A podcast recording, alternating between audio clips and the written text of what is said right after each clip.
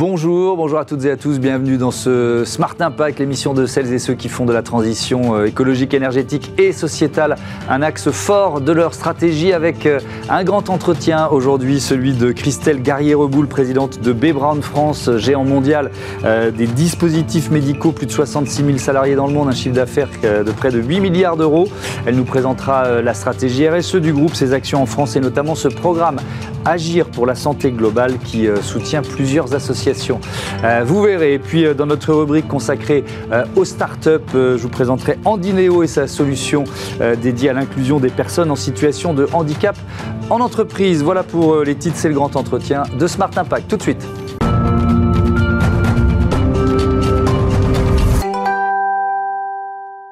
Bonjour Christelle Garrier-Reboul, bienvenue. Vous êtes donc la présidente de B. Brown France, je le disais, en titre géant mondial de la santé, un groupe allemand fondé en 1839. Alors quand je parlais de dispositifs médicaux, c'est un peu réducteur. Vous êtes, euh, vous êtes de présent euh, dans, dans quel domaine de la santé? Dans tous les domaines de la santé, en fait. Donc, euh, euh, notre portefeuille a ceci de particulier qu'il est extrêmement large. Nous avons également des molécules pharmaceutiques génériques dans notre portefeuille. Nous gérons également des centres de dialyse. Donc, nous sommes également pourvoyeurs de, soins au travers de nos centres de dialyse. Et notre portefeuille va des simples pansements et du gel hydroalcoolique jusqu'aux robots utilisés dans les salles d'opération pour aider les chirurgiens. Donc vous voyez, c'est extrêmement large. Quand je parle de, dispositifs médicaux, c'est vraiment, euh, c'est vraiment réducteur. Donc ça veut dire que vos produits, on les trouve partout. On les trouve à l'hôpital, on les trouve chez les patients, on les trouve euh, euh, dans, dans, dans, tous ces univers. Est-ce qu'il y a un produit phare de Bebron? La perfusion. La perfusion. Oui, donc tout ce qui est autour de la perfusion, c'est euh, autour de cette activité qu'a été construit le groupe Bebron. Mmh. Donc ça a commencé euh, donc dans la Rosenapotheke à Melzungen, où on euh, le pharmacien qui est à l'origine de la création du groupe a commencé à fabriquer des, des, produits de perfusion, donc des cathéters, évidemment pour inclure également des produits de perfusion dans le corps humain. Donc c'est mmh. comme ça que ça a commencé. Et puis en France, je vois qu'il y a 16 établissements de soins, vous l'avez évoqué spécialisé dans la prise en charge de l'insuffisance rénale chronique. Ça aussi, c'est un axe important de l'activité de, de B. Brown Très important, puisque nous sommes industriels. Nous fabriquons tous les produits nécessaires à la dialyse. Ça va du traitement d'eau jusqu'aux consommables utilisés par les infirmières quand elles vont piquer euh, les fistules des patients atteints euh, d'insuffisance rénale chronique au stade terminal. Mmh. En passant par la machine de dialyse, les solutés, enfin, nous faisons tout. Et nous avons également des centres de dialyse partout dans le monde, dont 16 effectivement en France, nous prenions quotidiennement en charge plus de 1000 patients. Hmm. Alors, quelques chiffres sur euh, Bebron. France, 2100 collaborateurs, 7 sites de recherche, production logistique et, services, 100 millions d'investissements entre 2018 et, 2021. Sur quoi portent ces investissements? C'est de nouveaux locaux? C'est de, c'est de la recherche? Sur quoi ça porte? Principalement sur le tissu industriel, donc euh, renouvellement de, nos usines, euh, achat de machines, bien évidemment, investissement dans les centres de dialyse. Hmm. et nous faisons assez peu euh, d'investissement, mais quand même significatif sur euh, des, euh, des sites, typiquement notre siège à Saint-Cloud en 2018. Mmh. Mais ça, c'est plutôt l'exception. Normalement, 95% de nos investissements sont sur le tissu industriel, donc dans les territoires et dans les usines. Et il y a une partie importante des produits euh, B-Brand qui sont fabriqués en France, qui sont exportés, c'est ça? Oui, plus de 80% de notre production est exportée. Donc c'est le Made in France. Hein. Nous sommes présents euh, partout dans le monde. C'est le Made in France d'un groupe allemand. Mais ça, c'est, on, a bien compris la logique. Alors on va détailler ensemble votre euh, stratégie RSE. Le, premier axe, c'est la réduction de l'empreinte carbone. Mm. Mais alors ça suppose déjà de la mesurer. Oui. Est-ce que vous l'avez fait? Est-ce que vous êtes en train de le faire? Vous en êtes où? Alors nous le faisons puisque c'est une obligation légale Hein, mhm. sur les scopes 1 et 2 depuis 2010. D'ailleurs, sur ce scope-là, nous savons qu'entre 2016 et 2019, nous avons réussi à réduire nos gaz à effet de serre de 7%. Donc c'est déjà pas mal. Mmh. Donc ça, c'est le scope 1 et 2, c'est vos, vos émissions directes. Hein. Direct. Voilà. Et nous avons pour ambition euh, de calculer le scope 3, donc les émissions indirectes, euh, tout ce qui est relatif au transport de produits, de marchandises vers les hôpitaux, d'ici fin 2023. Et à partir de là, le groupe s'est engagé pour 2030 à réduire de 50% euh, sur le scope 1 et 2 les, les gaz à effet de serre. Mmh. Et nous, nous souhaitons diminuer de 8% sur 2022 et et 2023 nos gaz à, effet de serre. Donc il faut effectivement calculer d'abord. Il faut d'abord mesurer, savoir d'où on part. savoir d'où on part. La difficulté, évidemment, c'est les, les, les, émissions indirectes, mhm. puisque c'est très compliqué à mesurer, hein. puisque nous dépendons des transporteurs, des partenaires extérieurs mhm. pour avoir une vision réelle de nos émissions de gaz à effet de serre. Et sur cette base-là, nous souhaitons diminuer de 8% en 2022-2023.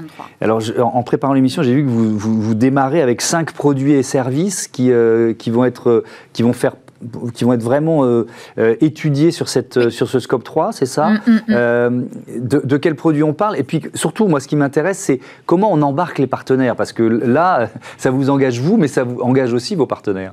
Alors, sur les produits et services, nous faisons notamment de l'éco-conception sur nos usines en France. Donc, j'ai deux exemples. Hein. c'est les sondes urinaires à nos gens. donc, pour, pour un exemple, nous avons des sondes urinaires pour l'incontinence féminine et pour l'incontinence, pardon, pour les problèmes féminins. Et ces produits utilisent 70% de moins de matière plastique que les produits concurrents. Donc c'est déjà quelque chose que nous faisons et sur lequel nous, nous communiquons. Nous faisons aussi de l'éco-conception euh, sur euh, les, euh, les, poches de stomathérapie qui sont fabriquées dans notre usine à Saint-Jean-de-Luz. Mmh. il y a beaucoup de, voilà, beaucoup de matière plastique aussi. nous travaillons aussi sur la partie ce qu'on appelle vulgairement packaging, hein, les cartons, euh, pour emballer nos, produits. Donc nous essayons de réduire au maximum euh, les matières carton pour, pour les hôpitaux derrière. Donc ça, c'est des petits exemples de, produits et services sur lesquels nous travaillons. Et après, comment on engage les partenaires? Eh bien, nous avons une directrice RSE que nous emmenons voir nos clients. Donc, par exemple, je prends un, client qui est très, très sensible à la RSE, c'est le groupe Elsan. Donc, nous discutons euh, euh, avec euh, nos, partenaires, les hôpitaux, pour travailler sur des projets de réduction ben, de, gaz à effet de serre. Ça passe par une meilleure gestion de la, logistique, du transport, donc moins de livraisons dans la semaine, hein, ça fait moins de gaz à effet de serre. nous parlons de travailler sur la réutilisation des conteneurs plastiques, donc par exemple les EcoFlac, qui sont un des produits phares du groupe, hein, c'est des, des bouteilles semi-rigides pour les produits de perfusion. Euh, comment les réutiliser derrière, comment les recycler derrière. Donc ça, ce sont des discussions que nous lançons également avec nos partenaires. Avec évidemment, on parle de santé, des, enjeux voilà, de sécurité, d'efficacité de, qui, sont, euh, qui sont majeurs. Donc vous, vous devez arbitrer en, permanence, ou alors de toute façon, l'impératif de santé, c'est l'impératif le plus important et c'est celui qui prime, j'imagine. Ah, c'est celui qui prime, bien évidemment. Mais il faut bien comprendre que la santé en France, c'est un, un, un système qui émet 8% euh, des gaz à effet de serre. Hein, dans l'économie, ça représente, dans l'économie française, dans les activités françaises, c'est 8%. Mm. Et dans ces 8%, plus de 50% sont liés à l'achat de médicaments et de dispositifs médicaux. Euh, donc nous avons une responsabilité en tant qu'industriel du secteur pour travailler sur une meilleure euh, prise en charge des impacts environnementaux parce que ça impacte également la santé, mm. ça impacte la prévention. Donc de vivre dans un air moins pollué, c'est aussi moins de patients à l'hôpital. Évidemment, évidemment, il ne faut pas oublier l'objectif. Euh, alors, ce qui est intéressant, on parle de, presque d'écosystème, c'est-à-dire que vous, vous nous dites, pour atteindre les objectifs, notamment sur le scope 3, il faut qu'on embarque les partenaires, mm. sauf que vos partenaires, eux aussi, ils ont des objectifs et peut-être ils vous mettent la pression pour, euh, pour leur fournir des, des, produits euh, les, les, plus éco-responsables. Tout à fait. Donc, c'est tout l'enjeu de nos discussions et nous, on voit aujourd'hui en France tous les appels d'offres dans la santé, puisque c'est un business qui se fait par appel d'offres, euh, inclut maintenant les objectifs RSE, dont environnemental, euh, dans les critères de choix des, professionnels, des, partenaires, des fournisseurs. Donc ça, c'est très bien. On est très content. Hmm. Maintenant, on aimerait bien que euh, ces critères, une fois euh, inscrits, représentent une part importante de la note des fournisseurs. Nous, on milite pour ça. On souhaiterait qu'il y ait un poids important de la RSE mm. dans les critères de choix des fournisseurs des hôpitaux. Parce que, euh, évidemment, nous, on est pour le circuit court. On est une entreprise familiale européenne. plus de 32 usines du groupe sont situées en Europe. On est pour le circuit court. plus de 75% des produits produits que Bebron vend aux hôpitaux français ont une origine européenne. Mhm. Donc, on n'achète pas nos produits euh, dans d'autres régions du monde avec euh, beaucoup de transport. Donc, nous, on souhaite évidemment que ce critère environnemental soit pris en charge. Donc, une, et peut-être aussi une sorte, si je vous entends, une sorte de préférence européenne aussi. Oui. C'est un vrai débat qui se pose notamment tiens, pour la voiture électrique. Euh, donc on pourrait aussi l'appliquer au domaine de la santé, ce débat. En fait, nous, on a ce débat depuis longtemps mmh. et euh, on a vu euh, la, difficulté pendant la pandémie de ne pas avoir un tissu industriel dans la santé suffisamment fort, suffisamment résilient en France. Mmh. On a vu les difficultés d'approvisionnement, notamment des masques. Donc nous, nous militons effectivement pour une souveraineté européenne de la santé qui passe par un renforcement du tissu industriel en Europe. Mmh. Donc c'est vraiment quelque chose qui est important pour le groupe, effectivement. Alors on est en, pleine période de, sobriété, d'efficacité énergétique. Le plan de sobriété énergétique, les, les efforts demandés aux entreprises par le euh, gouvernement, euh, vous y participez euh, Comment? Est-ce que, je sais pas, vous avez par exemple identifié les, les machines les plus énergivores qu'il faudrait couper ou, non, ou en tout cas réduire l'impact en, cas de, en cas de risque de coupure de courant, par exemple? Alors oui, c'est des discussions, euh, c'est une activité que nous lançons, alors indépendamment de la crise énergétique. Euh, nous avons une crise énergétique qui se double d'une crise environnementale, donc nous devons absolument faire quelque mhm. chose. Donc nous avons effectivement augmenté notre consommation énergétique de 8%, mais nous avons augmenté en parallèle de 8% également la part de l'énergie renouvelable mhm. dans euh, notre consommation énergétique. nous réduisons notre consommation d'eau parce que la production industrielle est une production, en tout cas l'extrusion plastique. Hein, nos gens utilisent beaucoup, beaucoup d'eau, par exemple. Donc nous diminuons de 23%, nous avons diminué de 23% notre consommation d'eau, nous diminuons de 3% euh, la quantité de déchets émis. Donc tout ça participe euh, euh, de, euh, ça, le, cette politique. Ça, ça c'est la politique générale, on va dire. Mais, mais là, en, en, cas de crise énergétique, parce que je sais que le gouvernement a demandé à toutes les entreprises de, voilà, de pouvoir y participer, est-ce que, est-ce que vous, vous êtes prêt à, à baisser votre consommation en cas de, en cas de, de crise? Alors oui, évidemment, euh, tout ce qui n'est pas nécessaire à la production de dispositifs médicaux, parce que là, on a, comme vous le disiez tout à l'heure, nous avons, nous sommes sur la ligne de crête entre l'environnement et euh, la crise énergétique et la santé des patients. Il faut continuer de fournir les, les, produits. Euh, nous ne pouvons pas nous arrêter de produire, parce que mm. si nous nous arrêtons de produire, les patients ne sont pas traités à l'hôpital. Il faut comprendre que les dispositifs médicaux, ce sont les outils des médecins et des infirmières, donc ils ont besoin de leurs outils. Donc nous, nous préférons euh, ben, arrêter, pourquoi pas, euh, des activités euh, de bureau, mettre tout le monde en télétravail. Nous avons un accord télétravail mm. qui le permet.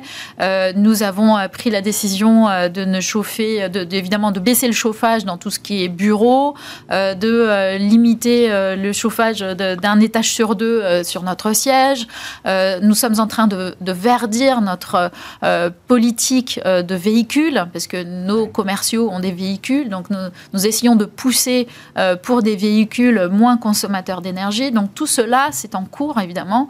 Euh, et, mais on ne peut pas faire ça tout seul. On a besoin que l'écosystème dans son intégralité joue le jeu. Mm. Et euh, notamment que les, les, les investissements que nous faisons pour le bien-être euh, des patients, pour le bien-être de la planète et de nos salariés soit pris en considération euh, dans notre, dans notre euh, vie économique, c'est-à-dire dans les prix des produits que nous vendons à hmm.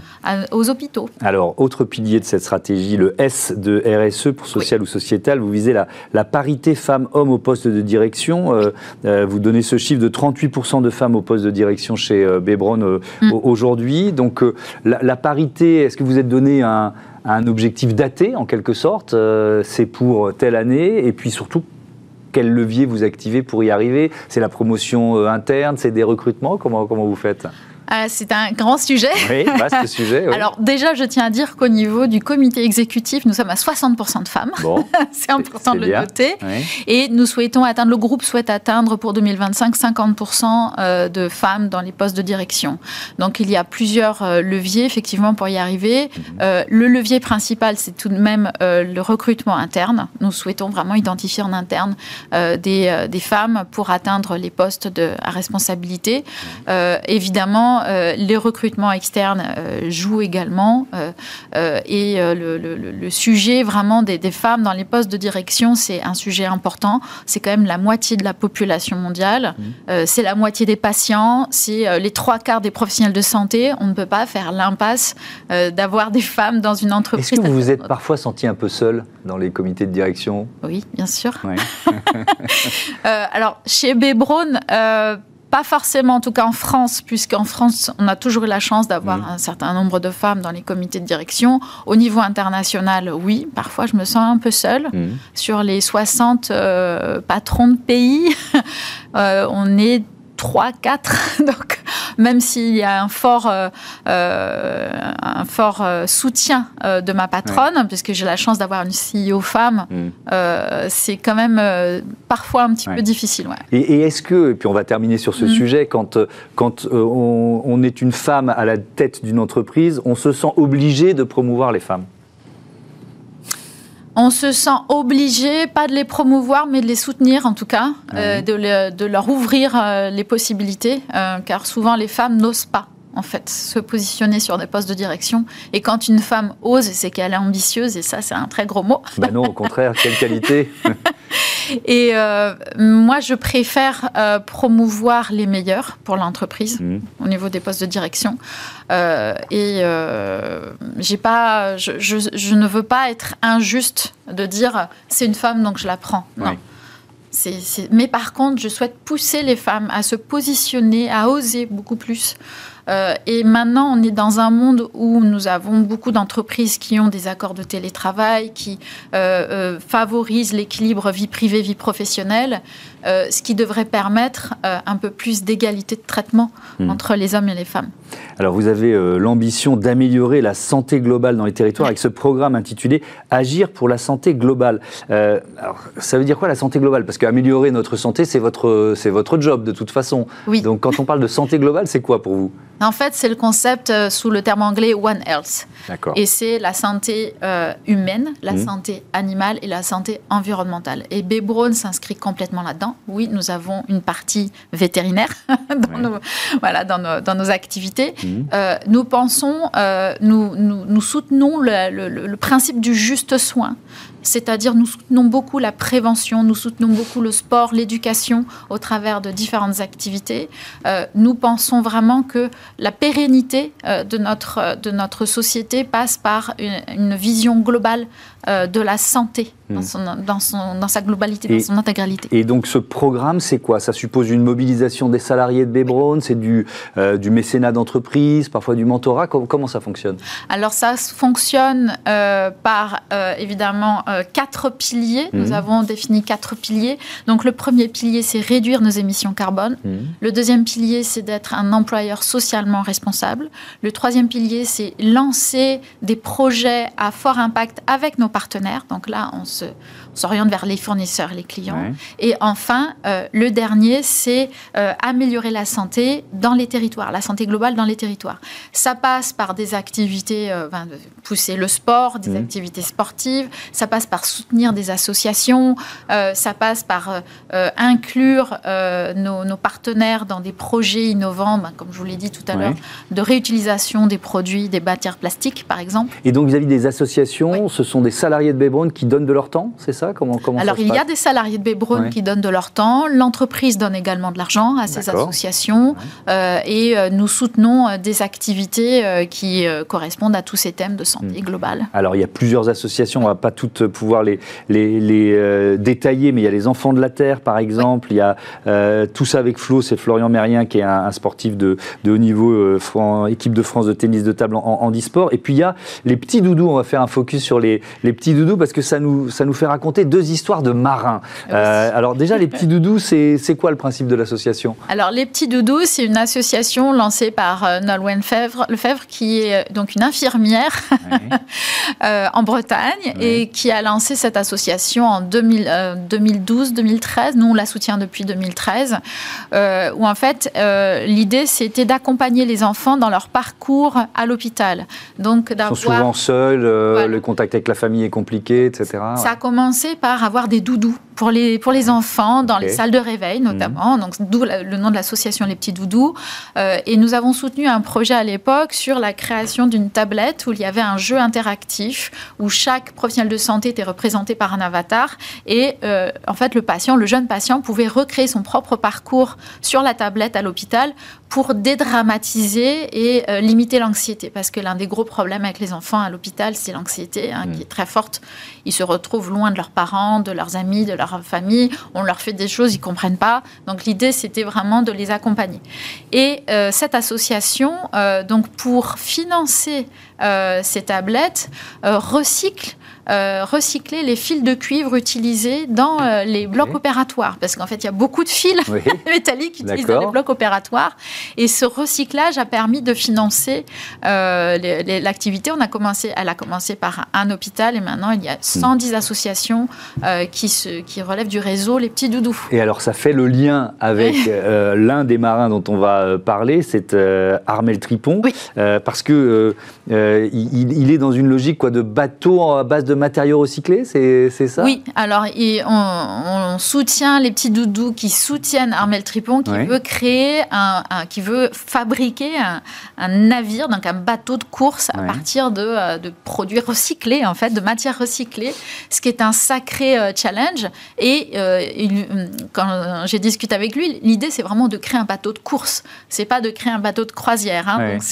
Donc c'est quoi, c'est objectif prochain Vendée Globe, c'est ça pour, pour lui? Là, je ne sais pas. Ah, il vous a, il vous a pas, il vous a pas encore. Il fait la route du Rhum là? Là, il fait la route du Rhum, tout à fait, avec les couleurs euh, de l'association Les Petits Doudous.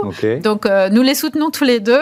Et euh, construire un bateau, ça prend un petit peu de temps. Donc, la prochaine route du Rhum, on est d'accord. Je, ne vais pas m'avancer pour lui, mais en tout cas, on le soutient pour ça. Alors, il y a une autre histoire de marin, celle de Pierre-Louis Atwell, qui est.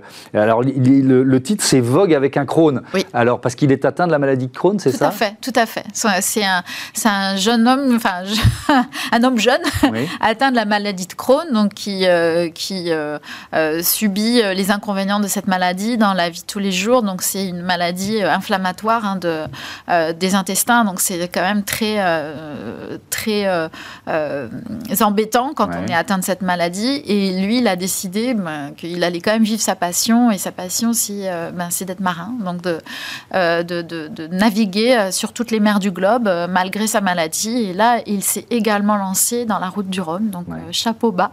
Oui, effectivement, et ça lui permet de, sensibiliser euh, évidemment à cette maladie et, euh, et, à, ces, et à cette cause de, des NICI, maladies inflammatoires chroniques de l'intestin. Merci beaucoup, Christelle Garrier-Roboul, et à bientôt sur Bismart. On passe à Smart Ideas, notre rubrique consacrée aux, aux startups. Et justement, on va parler d'inclusion et de handicap.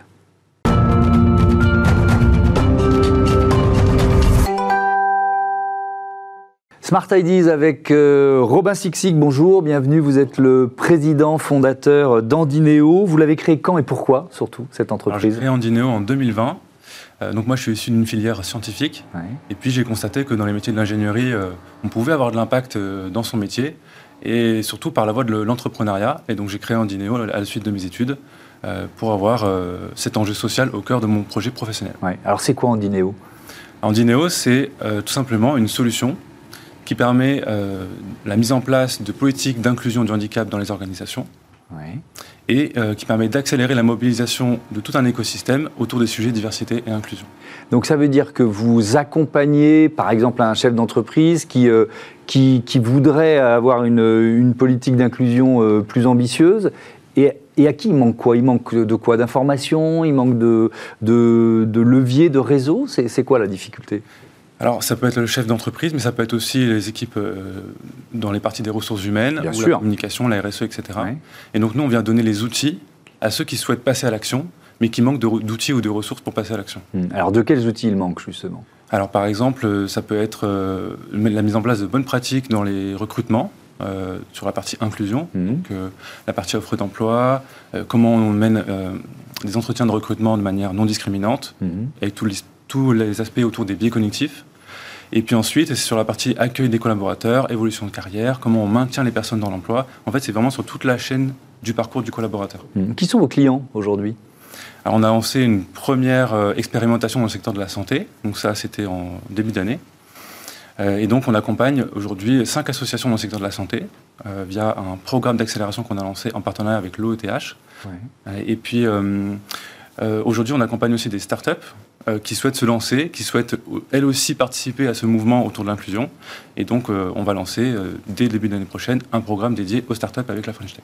Ça passe par quoi? Ça passe par une plateforme en fait? C'est quoi l'outil principal qu'un DRH, parce que c'est souvent, si j'ai bien compris, les DRH, va, va, utiliser avec, avec Andineo alors le but c'était de vendre vraiment le sujet accessible. Souvent on parle de rendre l'entreprise accessible aux personnes qui ont un handicap. Mhm. Nous, c'est un peu le contraire. On veut euh, rendre le sujet du handicap accessible à l'entreprise. Donc, on a lancé une plateforme qui est en fait une sorte d'outil de, mesure et de pilotage pour l'entreprise. Donc, on lui fournit des indicateurs à mesurer, on lui fournit des bonnes pratiques à mettre en place. On en a référencé à peu près 150.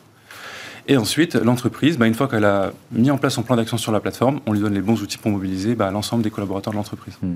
Euh, la, mesure, la première, euh, la première étape, ça consiste en quoi? Alors du coup, c'est un diagnostic euh, qui est basé sur un référentiel de neuf thématiques. Donc on passe en revue, bah, comme je vous ai dit, le recrutement, euh, le maintien dans l'emploi, etc. Mais aussi l'accessibilité, la santé, la politique globale de l'entreprise, la communication, la partie événementielle. Une fois qu'on a recensé tous les besoins de progrès de l'entreprise sur ces domaines-là, eh ben, nous, on met au regard des besoins une solution, donc par exemple de l'accompagnement, ou des ateliers collectifs avec l'ensemble de l'écosystème. Hmm. Oui, et donc à ce moment-là, on est, on, est, on est quand même dans une solution, parce qu'au départ, on est dans, une plateforme un peu globale, et puis ensuite, on rentre dans des conseils un peu plus euh, dédiés, c'est ça, entreprise par entreprise. Il va y avoir, je, je, découvre, hein, il va y avoir un hmm. coach par entreprise. Comment ça fonctionne en fait? C'est ça, on fonctionne du coup en entonnoir. Au début, on va balayer vraiment euh, tous les axes d'action qu'on peut mettre en place, donc à 360 hmm. degrés, pour rien oublier. Et euh, une fois qu'on a vu bah, un peu les, trous dans la raquette, on va venir euh, en face mettre en place des solutions d'accompagnement. Donc soit avec un coach qui est du coup qui est dédié, avec un accompagnement mensuel. Par exemple, euh, on peut prendre l'exemple d'une heure par mois pour accompagner les équipes RH, mettre en place des comités de pilotage sur ces sujets-là, vraiment les accompagner complètement sur les démarches. Et ensuite, on va mettre en place aussi des ateliers collectifs sur les thématiques qui nous semblent nécessaires donc, par exemple, euh, pourquoi pas euh, parler d'un recrutement plus diversifié. Ouais. Euh, et, ça devient aussi, il faut, c'est pas un gros mot, un outil de communication pour les entreprises. C'est-à-dire, ça leur permet de mettre en avant leurs résultats en matière d'inclusion. Ça, c'est une demande qui nous a été faite. Nous, on était vraiment plus sur une optique pédagogique. Donc, on vient mesurer et faire progresser l'entreprise. Et puis on nous a demandé finalement, bah, est-ce que ces scores, on peut les communiquer? Est-ce qu'on peut s'en servir pour euh, rassurer les candidats qui souhaiteraient se présenter dans nos offres d'emploi, mmh. euh, auprès de nos, services de recrutement, etc. Et donc on s'en sert aussi d'outils de communication, mais ce n'était pas la vocation principale. Mais maintenant, on va s'en servir parce que ça va servir à notre impact. Oui, évidemment. Dernière question, peut-être beaucoup plus générale, euh, le, mais c'est important de le rappeler, le chômage, il touche beaucoup plus largement les personnes handicapées. C'est encore une réalité en France aujourd'hui alors, d'après les études qui ont été faites, euh, le chômage, du coup, il, est deux fois plus élevé pour une personne qui a un handicap, mhm. en termes de proportion de la population. Donc aujourd'hui, ça représente plus de 450 000 personnes en France qui sont en recherche d'emploi et qui ont un handicap. Et euh, en face, on a du coup bah, les entreprises euh, qui n'arrivent pas à respecter leur obligation légale d'emploi. Donc plus de 80% des entreprises, bah, elles sont à la recherche de ces outils-là, des outils faciles pour passer à l'action. Et donc nous, en fait, on fait on facilite finalement la rencontre des deux parties. Et eh ben voilà, merci beaucoup et bon vent à, à Andineo. Voilà, c'est la fin de ce numéro de Smart Impact. Je voudrais remercier euh, Louis Perrin à la production et à la programmation, assisté de Lily Zalkin, Raphaël Morel à la réalisation et Saïd Mamou au son. Salut à toutes et à tous. À très